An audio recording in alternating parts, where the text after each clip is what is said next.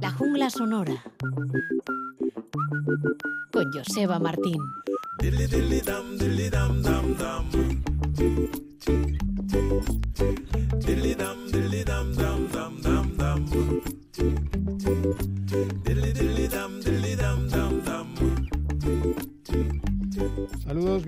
Bienvenidos todos. Aquí estamos en el tiempo de la jungla sonora, tiempo para hablar de cuestiones musicales. El saludo, como siempre, quien nos habla de Joseba Martín. Y no estamos solitos porque hemos decidido pedir ayuda para transitar por otros caminos diferentes a los habituales, buscar seguramente en cuestiones del pasado, pero que por diversos motivos vuelven a la actualidad y hemos pedido ayuda a Andrés Portero, que está ya aquí con nosotros. Bienvenido, ¿qué tal? Muy bien, Joseba, aquí estamos. Vamos a hablar hoy de uno de los grandes, uno uh -huh. de los pesos pesados, supongo que por algún motivo, ¿no? ¿De quién se trata y por qué razón? Se trata de Tom Waits, como bien dices tú. Bien. Es, yo creo que sí. Eh, hacemos un recuento de los cinco grandes eh, de la música popular estadounidense del siglo XX, eh, vivos, está él entre ellos. Estaría ningún, en la lista. Sin ningún tipo de duda, al menos en mi modesta opinión. Alguien capaz de iniciar in, mm, su carrera hace ya 50 años, que ese es el motivo, el pretexto que hemos utilizado. Nada, medio siglo. Para nada, recuperar, de forma muy somera, eso sí, porque tiene decenas de discos y de colaboraciones en bandas sonoras y en, y en discos colectivos, ¿no? Pero lo que vamos a hacer es partir desde el inicio y luego mmm, entresacar algunas de las canciones o discos que por alguna razón han quedado ahí en el imaginario más o menos colectivo. Sí que es cierto que no mmm, como una estrella popular y vendedora, pero sí como un artista capaz de partir de las raíces de la música estadounidense del siglo pasado, con todo lo que tiene de, raíz negroide y africana, y luego capaz de renovarlo con, yo creo que música en muchas ocasiones eh, procedente de las vanguardia, vanguardias europeas. Pues vamos a comenzar por algún motivo. Supongo que lo mejor es empezar por el por inicio. El principio, sí. ¿De dónde llega este hombre y, y, qué es lo primero que graba y, y por qué en esa dirección? Solo decir que empezó con el folk, el country y el jazz, pero luego su carrera se fue abriendo. Voy a leer los estilos porque es imposible eh, con, lee, lee. controlarlos todos. Ha hecho vals, ha hecho cabaret, ha hecho rock, por supuesto, tango, polka, música gitana, bandas sonoras, sonidos de la vanguardia europea, como decimos, añade percusiones industriales, música de Nueva Orleans, blues que en principio fue muy, muy ortodoxo y después algunos tildan de cubista por lo extraño de su, de su apariencia. Casi ningún estilo le ha resultado ajeno y como decíamos antes, son 50 años de su debut, se han cumplido esta primavera cuando empezó a grabar con un título curioso. El debut se titulaba Closing Time, que significa tiempo de cierre. Hora, hora de cierre, hora de tiempo cierre. de cierre. Puede parecer, la verdad es que serviría perfectamente para esas viñetas que a últimas horas de la madrugada le echaban de los bares, eh, que es en donde vivía más que en los apartamentos. Yo creo que de ahí viene la cosa. No, pero luego a la vez me he dado cuenta que, claro, es muy obvio, es la hora del cierre y es el, el tema que un instrumental, un instrumental que da título a ese primer, primer disco de Tom Waits. 50 años se cumple y lo que decía antes, recorrido, pero de entrada nos lanzamos a la carretera con esta canción que hemos elegido, la primera que grabó, la primera que descubrimos, All 55, hace referencia a un automóvil de 1955 y evocando a esa generación beat del Jack Kerouac que escribió On the Road, nos subimos con el coche en la que es el debut de Tom Waits.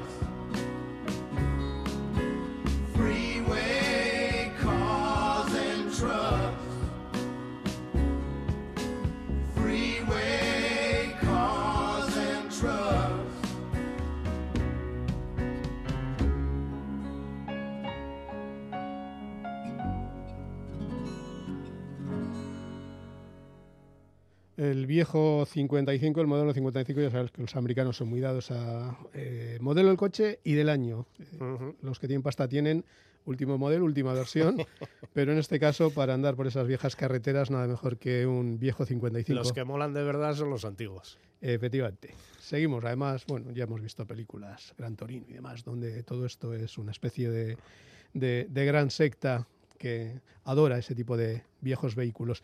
Seguimos con las andanzas de Tom Waits. ¿De dónde sale, por cierto? ¿Cuál es el, el punto en el que alguien se cruza con él y dice, hombre, este tío, a pesar de lo raro que es y de las pintas que tiene, algo tiene? Sí, solo decir antes que esta canción, la primera que grabó, la primera que apareció en el debut de, Tom Waits, la versionaron posteriormente los Eagles, tiene bastante que ver con el folk country que tocaban a principios de los años 70 también los Eagles, y en ella viajaba con eso que él llama la dama de la fortuna, estaba en carretera, se le cegaban las luces de los camiones y eso sí, se sentía muy muy solo cuando viajaba en su vehículo. Tenía 23 años, eh, Tom Waits cuando grabó este debut, del que se cumplen 50 años. Nació en el asiento trasero de un taxi en Pomona, en California, pero justo en el aparcamiento del hospital. O sea que se dirigía al hospital, que es- el problema es que no llegó. Su ama, ¿no? Era una familia mm, que carecía de recursos, tampoco es que pasara hambre, pero no tenían demasiados recursos. Sus padres se acabaron divorciando, él tenía 12 años en aquel momento, permaneció con su madre y ya de joven lo que tú dices, lo habitual, alternaba los paseos por las calles, por los garitos de Los Ángeles, con múltiples empleos para poder costearse las copas a las que se aficionó sobremanera, podríamos decir. Trabajó en una joyería, estuvo en un puesto como vendedor de helados, también hizo de bombero, ayudante de cocina, portero de hotel, tuvo muchos, muchos eh, empleos antes de que, gracias a la radio, que fue su maestro, de allí absorbió absolutamente todo tipo de música y de manera totalmente autodidacta aprendió a tocar el piano también, el acordeón y empezó a actuar en solitario por los garitos de Los Ángeles y de San Diego. Y como tú bien dices, ¿quién fue el lumbrera que lo descubrió? Estaba tocando. Alguien habría. Siempre, siempre hay alguien. siempre hay alguien al loro. El- en el mítico local Trubador le descubrió Herb Cohen, que era el manager de Frank Zappa y de Tim Buckley en aquella época, y le firmó el primer contrato de su carrera. Era un artista de 23 años, joven todavía, andaba buscando un sonido propio. Quien conozca a Tom Waits sabe que el inicio, desde la voz a, a- a los estilos musicales que cultivó en aquella época, no tiene nada que ver con el maduro y, y luego ya como el artista ya casi de 50 o 60 años. ¿no? Sí que es cierto que él aprendió de la radio sobre todo y luego del folk de Dylan y de Randy Newman también, de ahí lo ligó con el viejo jazz. Y luego le encantaba la música mexicana porque eh, aunque estaban separados sus aitas y él se quedó con su ama, constantemente eh, hacía viajes a México con, con su aita. Y ahí, de ahí, de esa mezcolanza extraña, eh, acabó Van saliendo cosas. extrayendo todas las referencias que han acabado quedando patentes en su amplia discografía. Damos un pequeño salto y de este primer disco del 73 pasamos al 74. Grabó Looking for the Heart o Saturday Night, buscando el corazón del sábado noche, y ahí ya se advertía ese sudor, ese humo de tabaco, el rumor de los garitos que empezó a conocer y que se te pateaba absolutamente cada noche. Y también, digamos, lo hemos hecho referencia antes, los efluvios de ese alcohol que le envolvía en aquellos años del primerizos de su carrera. Con él salimos a la calle, imagínate la estampa, es de noche, se oyen las bocinas de los coches, él lleva un cigarro en los labios, la gorra en la cabeza y se pasea por el bulevar, peinado, afeitado, lo típico cuando sales de fin de semana, e intentando dejar todas las penurias del que has ido acumulando de lunes a viernes y entras en bares, hay ruidos de bolas de billar y como él canta alguna lágrima melancólica en el ojo. Este fue el primer paso adelante de su carrera, ahí ya los ambientes de jazz que se eh, adivinaban en, el primer disco, ahí ya junto con el blues de alto octanaje salen a la luz en canciones fantásticas como esta, que es la que da título a ese segundo disco, Looking for the Heart of Saturday Night.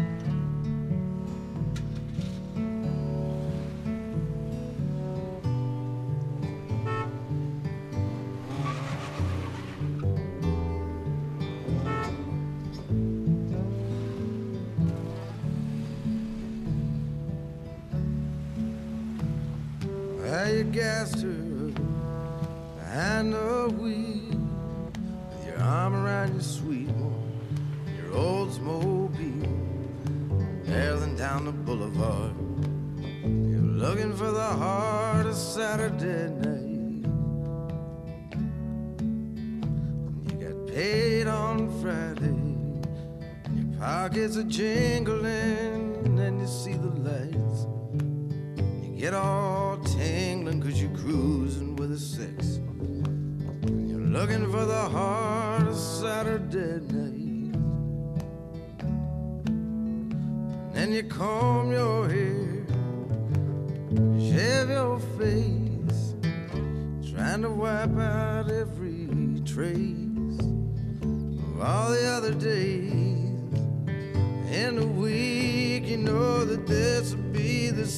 Saturday you're reaching your peak, stopping on the red.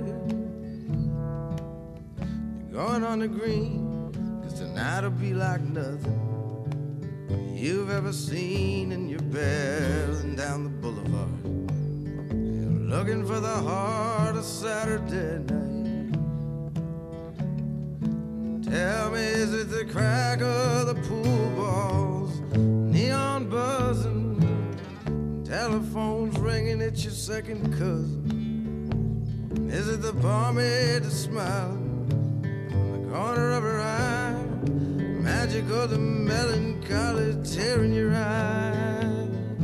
Exit kind of quiver down in the core, cause you're dreaming of them Saturdays came before and now you're stumbling.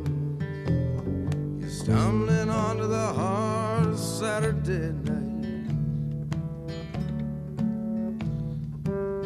You gassed her up and you're behind the wheel with your arm around your sweet one, your Oldsmobile, barreling down the boulevard.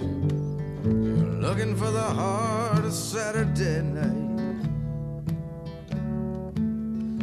Is it the crack of the pool balls,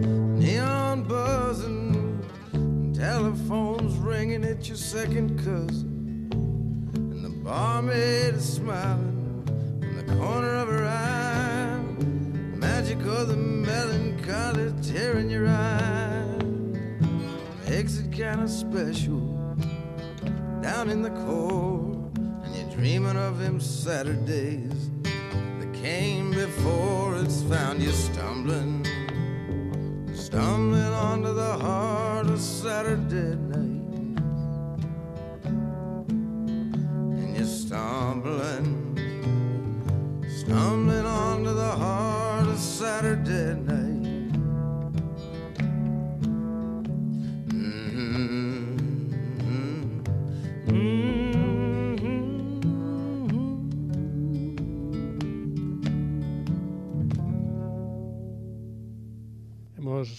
comenzado viajando en torno a Tom Waits con ese viejo Cadillac del 55 y hemos llegado a ese corazón del sábado noche donde pasan cosas y el propio Waits va reflejando un poquito ese ambiente y esos sentimientos. Arranca la carrera, eh, gran triunfo, esto es un poquito pausado, progresivo, tranquilo, relajado, solo para iniciados. ¿Cómo es esa evolución de Tom Waits? Solo para iniciados. Eh, nunca fue una estrella, nunca lo ha sido y de hecho ha empezado a ser conocido a partir de los años 60 y casi más a raíz de sus apariciones En eh, películas. en películas que como la propia carrera, aunque sí que es cierto que con el paso de los años lo que sí ha crecido mucho es el estatus como artista.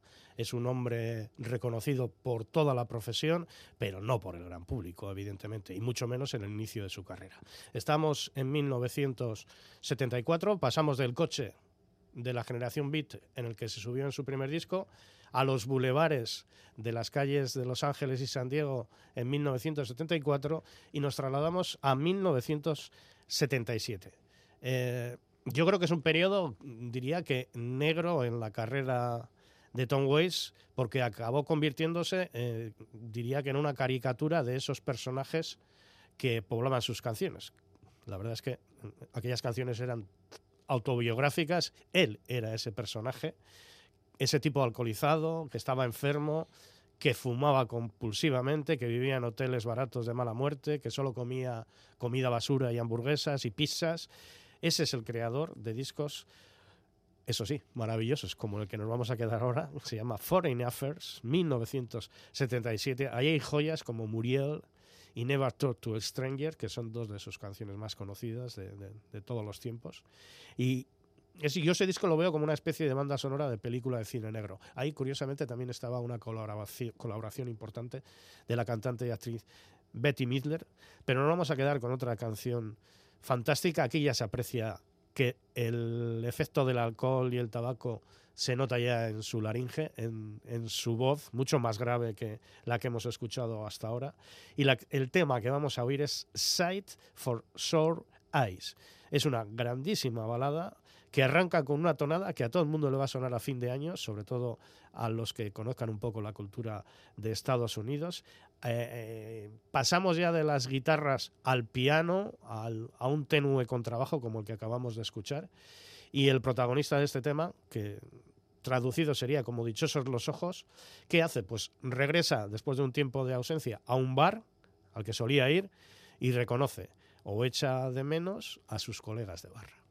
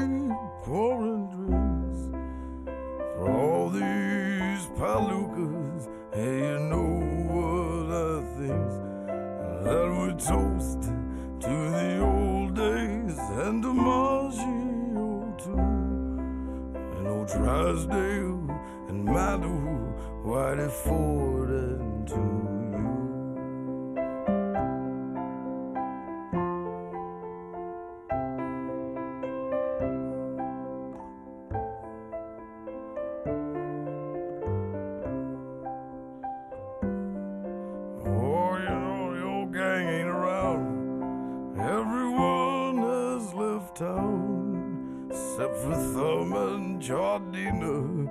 Said they just might be down. Oh, half drunk all the time, and I'm all drunk the rest.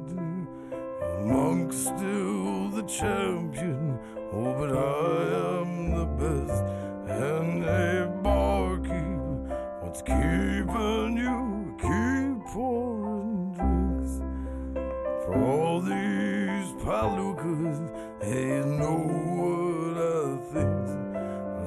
That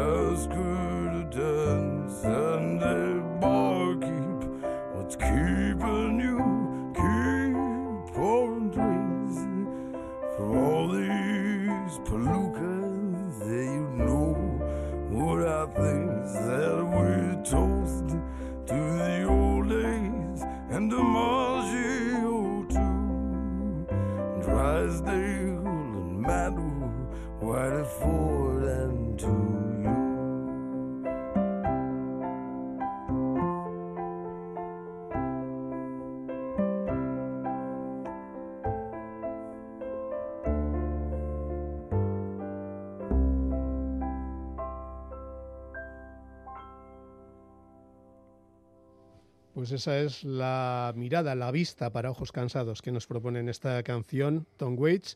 Estamos todavía en 1977, si no me falla la memoria. Ujú, eso Se- es. Seguimos avanzando. eh, un hombre que ya empieza a darle protagonismo a su piano, algo que va a ser habitual ya en el resto de, de su carrera, y que tiene esa voz que va a ser eh, grave, cascada, Característica, sí. pero todavía más con el paso de los años. ¿Qué nos presentas ahora, Andrés? Pues vamos a saltar a un disco que se llama Blue Valentines, ya casi en la muga, en el, en el cambio de, de década, finales de los 70. Su disco, disco, su quinto disco, perdón, el penúltimo de su etapa con el sello Asylum, y podríamos decir que es el de el final de su trayectoria más ortodoxa ligada al folk, al jazz y al blues.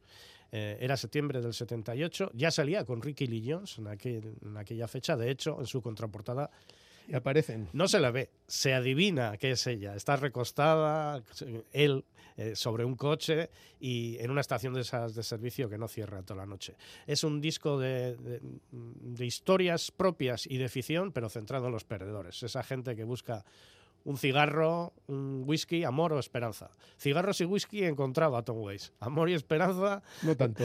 casi nunca lo consiguió hasta, bueno, luego hablamos de cómo lo consiguió al final.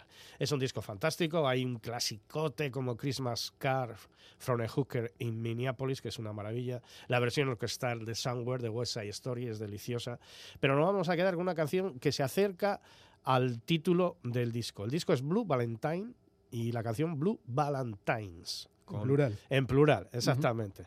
El protagonista es un tipo que, según canta, se siente como alguien con una orden de arresto y que, por lo tanto, no puede dejar de mirar por el espejo retrovisor. es una canción que incluye un solo maravilloso de guitarra de un tal Randy Crawford, un instrumentista de jazz que colaboró, entre otros, nada más y nada menos que con Jill Evans y el organista Jimmy Smith. Así suena, así canta Blue Valentines, el amigo Waits.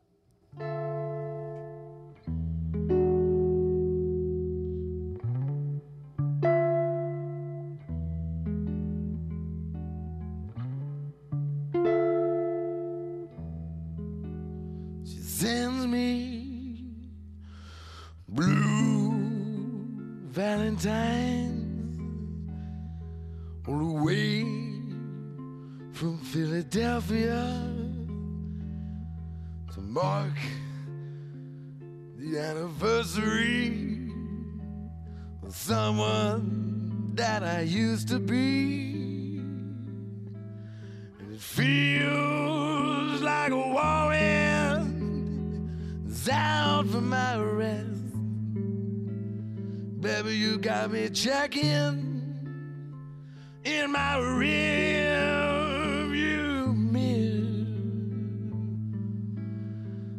why I'm always on the run. That's why I changed my name. And I didn't think you'd ever find me here to send me blue valentines like half forgotten dreams like a pebble in my shoe as I walk these streets and the ghost of your memory, baby, it's a thistle in a kiss. It's the burglar that can break a rose's neck. It's the tattoo, broken promise. I gotta hide beneath my sleeve. I'm gonna see you every time I turn my back.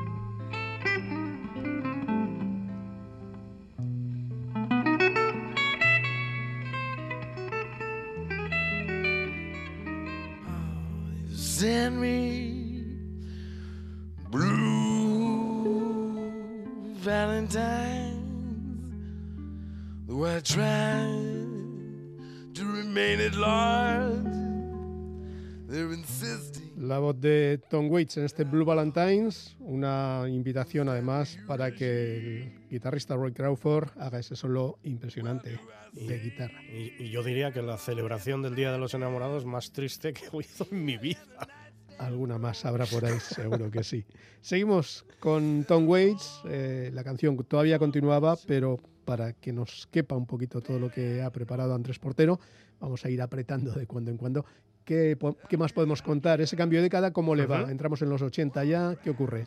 Pues lo más importante que ocurre en su vida es que se casa con Kathleen Brennan, que es eh, una artista también, que a partir de entonces fue no solo inspiración, sino co- compositora de toda la obra posterior de las últimas cuatro décadas, diríamos, de, de Tom Waits. Además, empieza a aparecer como actor en las películas, sobre todo de, Francis Ford Coppola, La Ley de la Calle, Control Club, Drácula, de Bram Stoker, y se empieza a conocer un personaje más popular. Y luego ya se produce el que yo creo que es el giro artístico de su carrera, el definitivo. Eh, sucedió en 1983 con un eh, disco de título casi impronunciable. Se llamaba Sword Fish Trombones. Y es un disco en el que dejó apartado los instrumentos que hemos estado escuchando, como el piano, como la guitarra, y fueron siendo ocupados por fagots, percusiones absolutamente marcianas, marimbas, gaitas e instrumentos eh, obsoletos incluso como el chamberlin, que fue una especie de antecesor del melotron. Y ahí empezamos a escuchar en los discos de Tom Waits música folk de Europa, tango, cabaret, country, rumba, baladas a lo timpanali, folk, blues y jazz cada vez menos. Eh, él mejor lo explica cuando definió este disco, Sword Fish Trombones, como el intento de escuchar el ruido de mi cabeza e inventar algún derivado orquestal de vertedero, creando un diario de mente de diseño exótico. Esa es la declaración de Tom Waits, que es un tipo muy, muy particular, concede muy pocas entrevistas, pero cuando las concede, Lo suelta todo. telita. Es, bueno, es, es de psicólogo en algunas de sus eh, declaraciones. Eh, yo creo que como los dadaístas en su época, él suele partir del caos y hace un puzzle absolutamente marciano y exótico, como este que extraemos de ese Swordfish Trombone, se llama Shore Live, y ahí se escuchan unas percusiones realizadas con arroz, con sillas que aporrea y con baños en un ambiente casi casi de pesadilla.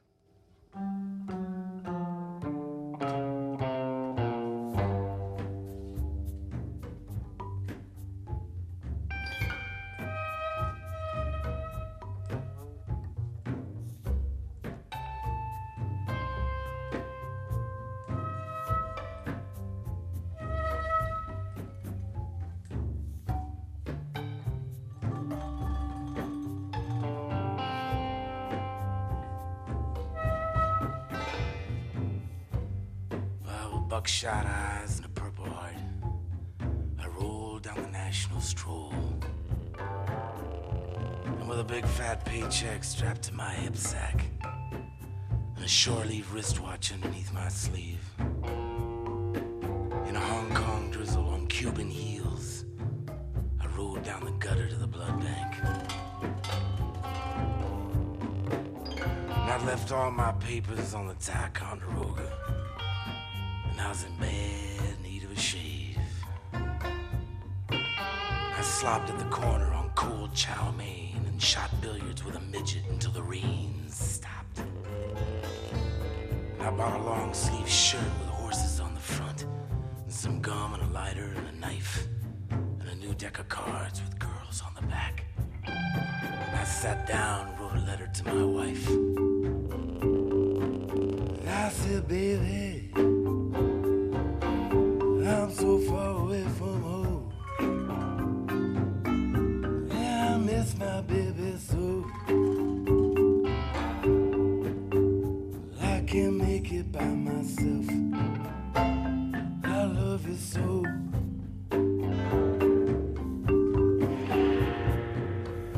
And I was pacing myself, trying to make it all last squeezing all the life out of a lousy two-day pass.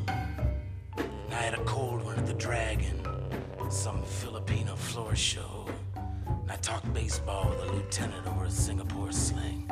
And I wondered how the same moon outside over this Chinatown fair could look down on Illinois and find you there.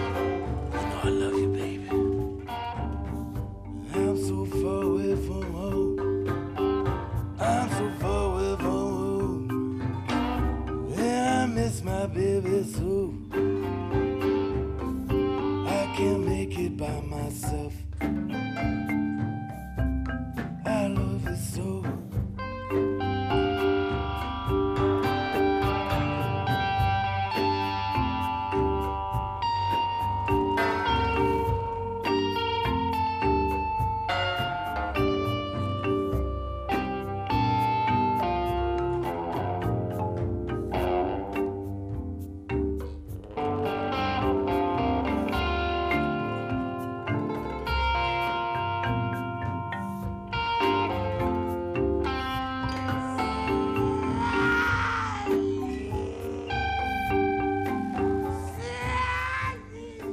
Sonidos poco ortodoxos en ese cambio estilístico de Tom Waits, donde aparecen instrumentos bastante peculiares, por así decirlo, los arreglos, el tratamiento de la voz, las letras como siempre muy Waits.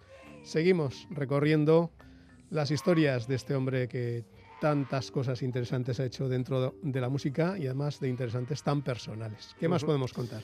Eh, Si Swords, Fish, Trombones, que es este disco que estamos escuchando, fue vital en la carrera de Tom Waits, como el inicio de una segunda etapa de madurez eh, creativa y sobre todo personalísima y arriesgada, no menos lo fue en Rain Dogs, que es el siguiente paso de, ese, de esa etapa artística de su vida y yo creo que quizás la más reconocida, estos dos discos, por la crítica e incluso por el gran público. En parte debido a las colaboraciones que tuvo en, ese disco, en, en Rain Dogs, eh, como Keith Richards, eh, magnífico guitarrista Robert Quine y un ecléctico Mark Ribot, a quien, por cierto, eh, tendremos ocasión de ver dentro de poquitas semanas en el Festival Internacional de Jazz eh, de Guecho. Eh, era un tiempo de Waits que había cambiado de instrumentación, tenían una, nueva orquesta a su servicio con marimbas, acordeones, banjos, trombones y, empezó a dar mucho protagonismo también a la guitarra eléctrica. Y nos vamos a quedar en estos momentos, aunque el disco Rain Dogs es absolutamente delicioso y tiene canciones clásicas como Singapur o, o Clap Hands o ese baladón que se llama Time, eh, nos vamos a quedar con Downtown Train, que quizás sea eh, uno de los temas más conocidos a nivel popular de toda la carrera de Tom Waits. Y una canción con un vídeo precioso, blanco y negro, que resume un poquito esa especie de personajes que se dirigen al, al centro de la ciudad cuando llega el momento de la diversión. Sí, la historia es esa, un tipo que desea salir con una joven de Brooklyn a la que ve cada noche en un tren, pero que no le presta atención ninguna, como casi siempre suele pasar, ¿no? Es una especie de oda a la soledad, a los sueños que nunca se cumplen y se inicia con unos versos que dice, fuera, otra luna amarilla ha hecho un agujero en la noche. Se puede escribir algo tan bonito y luego prosigue en el estribillo cuando eh, Tom Waits se pregunta, ¿te veré esta noche en un tren que va al centro? Cada noche es igual. Tú me dejas solo.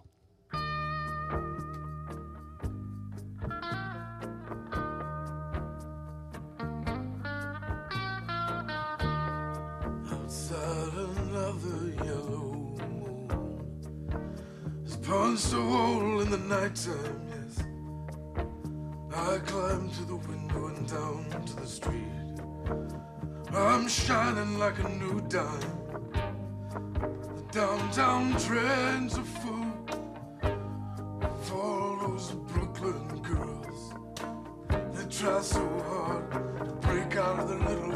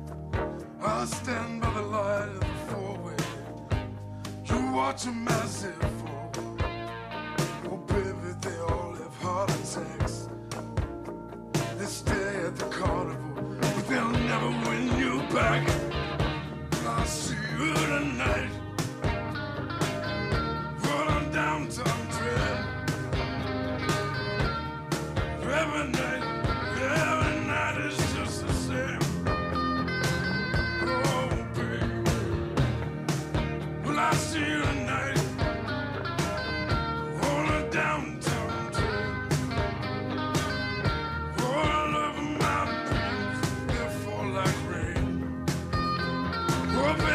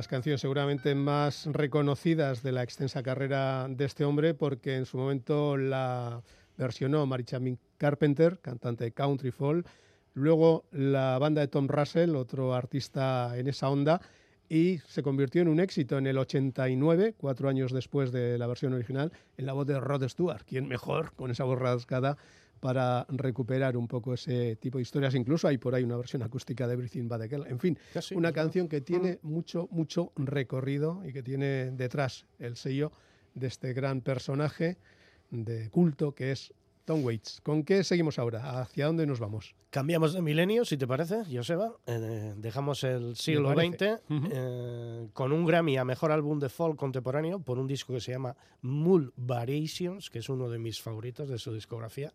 Y ya se embarcó, embarcó en el siglo XXI con dos discos, Alice y Blue Money, que salieron, salieron al mismo tiempo, el mismo día, y eran fruto de sus colaboraciones teatrales con Robert Wilson. Eh, es un artista especial, este hombre ha trabajado con muchos hombres de la escena, a los que conocía a través de, su esposa, Kathleen Turner, eh, Kathleen Brennan, perdón, que, seguía eh, acompañándole en la composición, en la grabación, en el diseño casi conjunto de la carrera en las últimas décadas. Este disco que vamos a escuchar ahora salió en 2004, se llamaba Real Gone y como curiosidad es el único de toda su carrera que no incluye ningún piano en ninguna de sus 16 composiciones, nada más y nada menos. Como decía en aquella canción, el piano ha estado bebiendo. Yo no, Eh, el piano lo estaría Es- recuperando. Está de resaca hoy, lo dejamos, ¿no? Una curiosidad que en los últimos años, a medida que ha ido cumpliendo años, eh, Tom Waits, como decías antes, se ha convertido en un artista de culto, reverenciado por la profesión y se, se muestra, una evidencia es que los últimos discos los ha publicado en el sello Epitaph, una, un sello muy prestigioso de música alternativa que surgió para, co- co- como vía de expresión de, de los músicos de Bad Religion y de, y de bandas juveniles, ¿no? Punk rock de, de aquella primera etapa. Exactamente, pues con el paso del tiempo él se ha convertido en una especie de icono para una serie de generaciones ya. Y, en este Real con el que nos vamos a quedar, sí- seguía demostrando esa inquietud sonora de la que hablamos, de esa segunda parte de su carrera. Y además aquí lo hace con dos instrumentistas interesantísimos, el citado Mark Ribot y luego Les Claypool, un virtuoso de- del- grupo de rock Fun Primos al, al bajo. Vamos a escuchar una balada, digamos que... No, no vamos a escuchar una balada que, que- que yo creo que es una de las, de las cimas también de la música más ortodoxa o mainstream de su carrera, que se llama The Day After Tomorrow. Estaba ahí, pero nos decantamos por una más, eh, digamos, exótica en cuanto a, a ritmos. Muy ligada a los sonidos latinos, eso sí, tiene una especie de base hip hop, hay spoken word, soul industrial. un el disco es absolutamente delicioso. Y la canción que hemos elegido se llama Hoist That Rag y en ella viajamos con Waits hasta Cuba.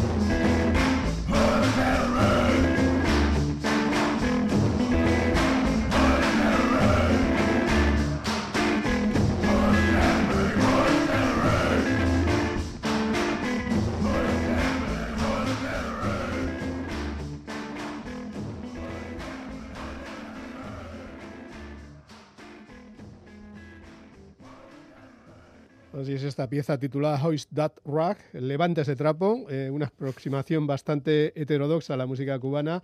Eh, no hay que olvidar que el gran guitarrista Marribot tiene un grupo mm, bastante sui generis que se llama Los Cubanos Postizos, divertido, diferente y bueno, digamos que cogen esas raíces y se las llevan por donde les apetece. En recta final, ¿qué más nos queda por contar, Andrés? Pues que nos vamos a ir con el que es hasta la fecha el último disco publicado por Tom Waits.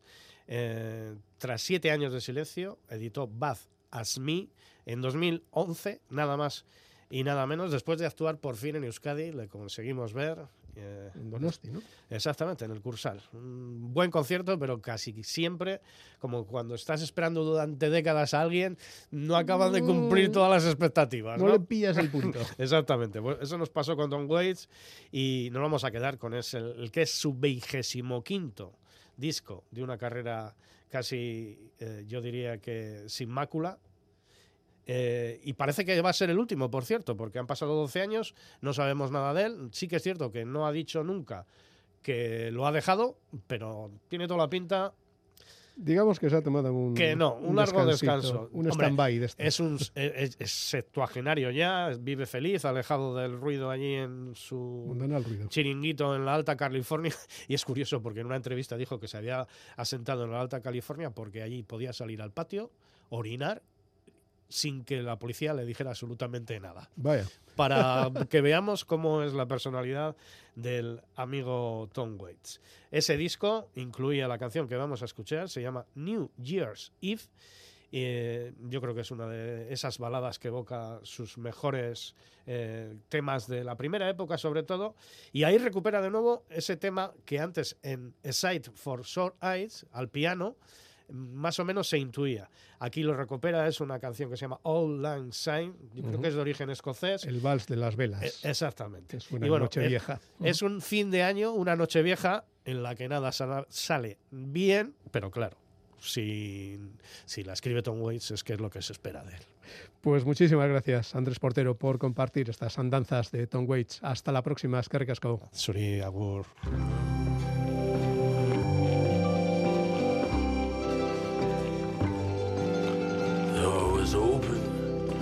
Was seething. Your mother burst in, it was freezing. She said, It looks like it's trying to rain. I was lost, I felt seasick. You convinced me that he'd left. You said, Keep talking, but don't use any names. I scolded your driver